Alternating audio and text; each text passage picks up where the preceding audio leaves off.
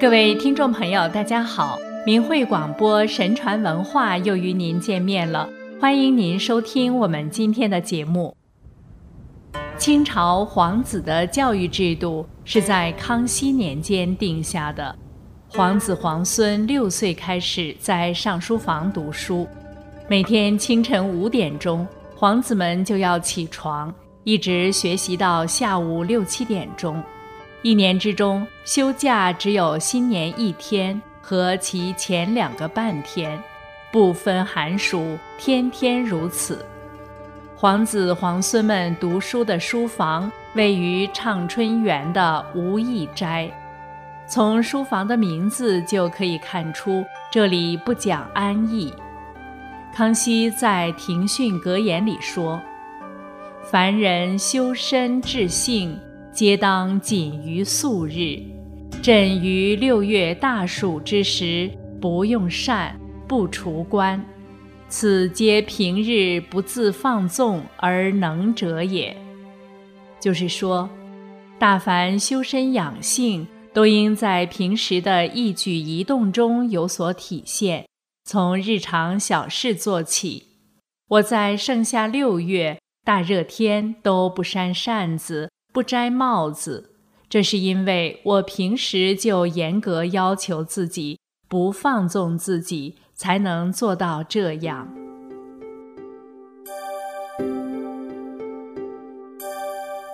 无意斋的一天，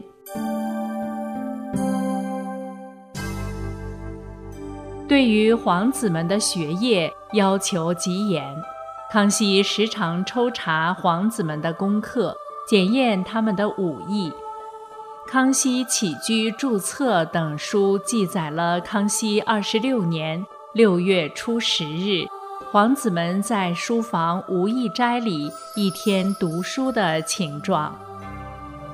寅时，清晨三至五点，皇子们在书房读书，复习前一天的功课，准备师傅到来上课。卯时。五点至七点，老师来到课堂。满文的师傅是达哈塔，汉文的师傅是汤斌。老师开始检查皇子们的功课，开始背课文了。一字不错，就可以继续下面的学习，画下一段的课文继续背。明天还要检查。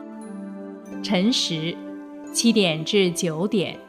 康熙下了朝，就来到了无义斋，开始检查功课，主要是检查背诵，和现在上语文课是一样的。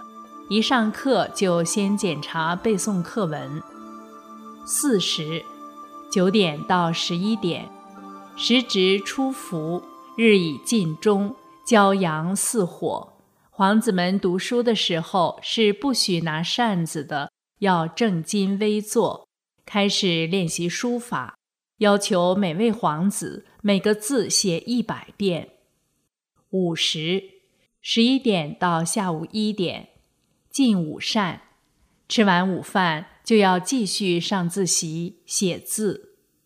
未时，下午一点到三点，皇子们到无义斋的院子开始上体育课。那儿有弓箭和箭靶，还要学习摔跤、武术等。申时，下午三点到五点，康熙又来到无义斋，随意翻书命题，诸皇子依次鱼贯近前背诵书讲。酉时，下午五点到七点，在无义斋外面练习射箭。康熙令诸子依次弯射，各皇子成绩不等，又命诸位师傅射箭。随后，康熙亲射，连发连中。功课完了之后放学，这就是皇子们的一天。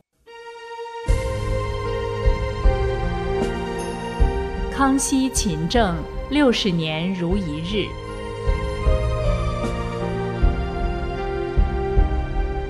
康熙皇帝在位六十一年，是中国历史上有文字记载以来在位时间最长的君主。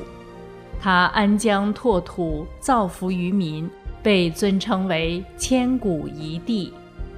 从康熙开始，清朝的皇帝每天都要御门听政，除个别情况，无一例外。即使在康熙十八年发生北京大地震，康熙照常早朝御门听政。御门听政的时间。原本春夏两季是在早晨六点卯时，秋冬两季是早晨七点辰时。对于许多年迈的老臣来说，为了参加玉门听政，每天三更半夜就得起身，早起赶往宫中。久而久之，玉门听政让很多人吃不消，于是他们三番五次上书。希望皇帝能放宽玉门听政的时间。面对大臣们的反复恳请，康熙也妥善予以安排。每逢大雨雪或者酷暑严寒，却无应奏事宜，可以临时请旨暂停听政。年逾六十的老臣不必每天都来，可以间隔两三天来启奏一次。但是康熙本人。因听政三十年已成常规，不日日御门理事，即觉不安；或隔三四日，恐致倦怠，不能始终如一矣。所以仍然坚持每天听政。遇到紧急公事，康熙总是连夜批示，从不拖延。他反对皇帝只管天下最重要的事，不必管一些小事的说法。他公开宣称，皇帝处理事情一时不慎，就会给天下造成麻烦；一时不慎，就会给后世留下灾难。不注意小事，就要危害大事。康熙十五年夏，由于黄河堤防失修，决议频繁。为了掌握黄河的第一手情况。康熙曾几次亲赴现场考察，勤奋研究。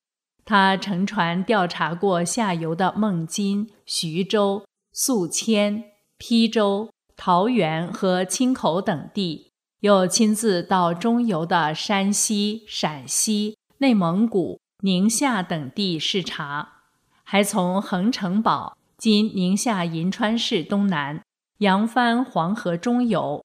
历时二十二天，航程数千里，所至之处无不详视。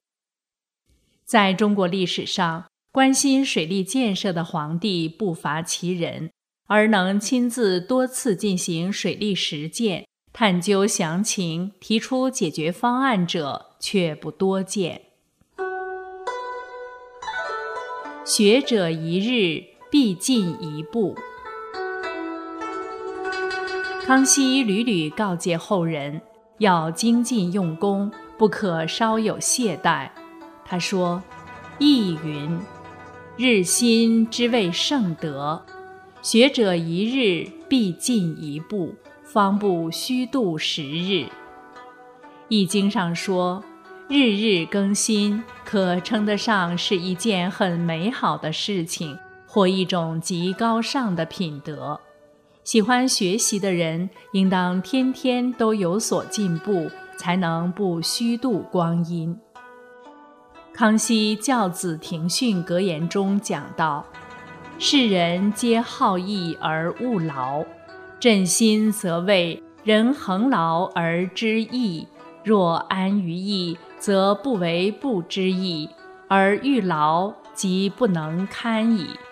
故亦有云。”天行健，君子以自强不息。由是观之，圣人以劳为福，以逸为祸也。这段话的意思是说，世人都喜欢安逸，而不喜欢付出辛苦。但是我却认为，只有持之以恒的劳作，才知道什么叫安逸。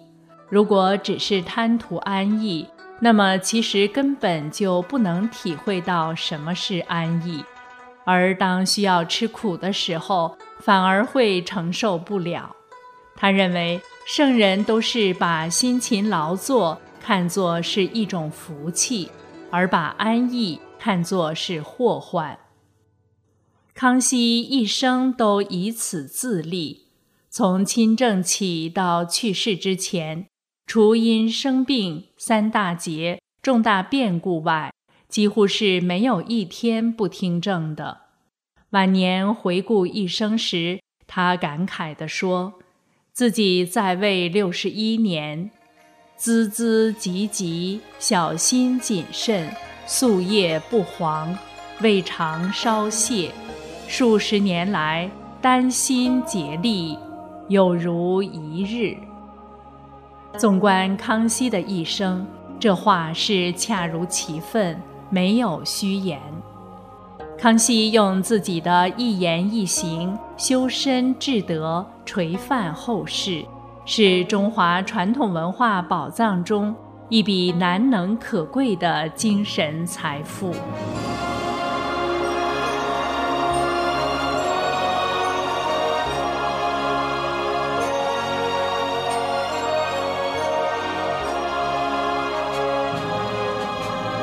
好了，听众朋友。今天的节目就为您播送到这里，感谢您的收听，我们下次再见。